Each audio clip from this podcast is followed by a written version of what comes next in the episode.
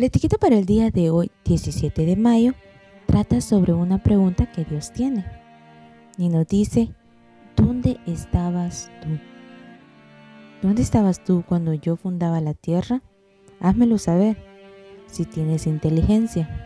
Job 38:4 Por las palabras de Jehová fueron hechos los cielos y todo el ejército de ellos por el aliento de su boca porque Él le dijo y fue hecho, Él mandó y existió. Salmos 33, 6 y 9. La Biblia, que comienza con el relato de la creación, nos habla de un Dios creador en más de una ocasión.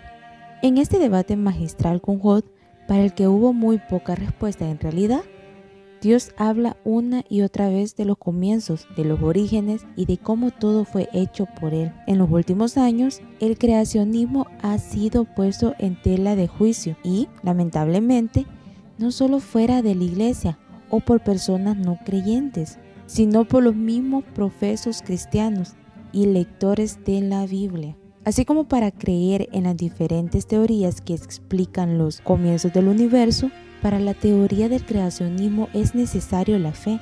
Adán mismo tuvo que tener fe en que Dios había creado todo lo que rodeaba su hogar en el jardín del Edén. En Génesis se expone con claridad el origen de la raza humana y el relato divino está tan claramente narrado que no da lugar a conclusiones erróneas. Dios creó al hombre a su propia imagen. En esto no hay misterio, no existe fundamento alguno para la suposición de que el hombre llegó a existir mediante un lento proceso evolutivo de la forma más baja de la vida animal o vegetal. Tales enseñanzas rebajan la obra sublime del Creador al nivel de las mezquinas y terrenales concepciones humanas. Los hombres están tan resueltos a excluir a Dios de la soberanía del universo que rebajan al hombre y le privan de la dignidad de su origen esta palabra la podemos encontrar en Patriarcas y Profeta, página 25. Es una gran declaración esta.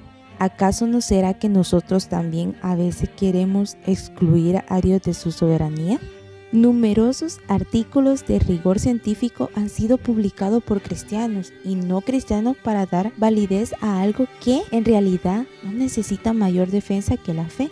Estas publicaciones están disponibles hoy en papel, de forma digital, por audiovisuales, series, películas y documentales que hablan una y otra vez con evidencia irrefutable acerca de un diseño inteligente proveniente nada más y nada menos que de nuestro Creador. Aunque Adán fue formado del polvo, era el Hijo de Dios. Tú y yo también somos hijos de Dios y hoy tenemos el privilegio de predicar sobre su soberanía en el comienzo y hasta el fin.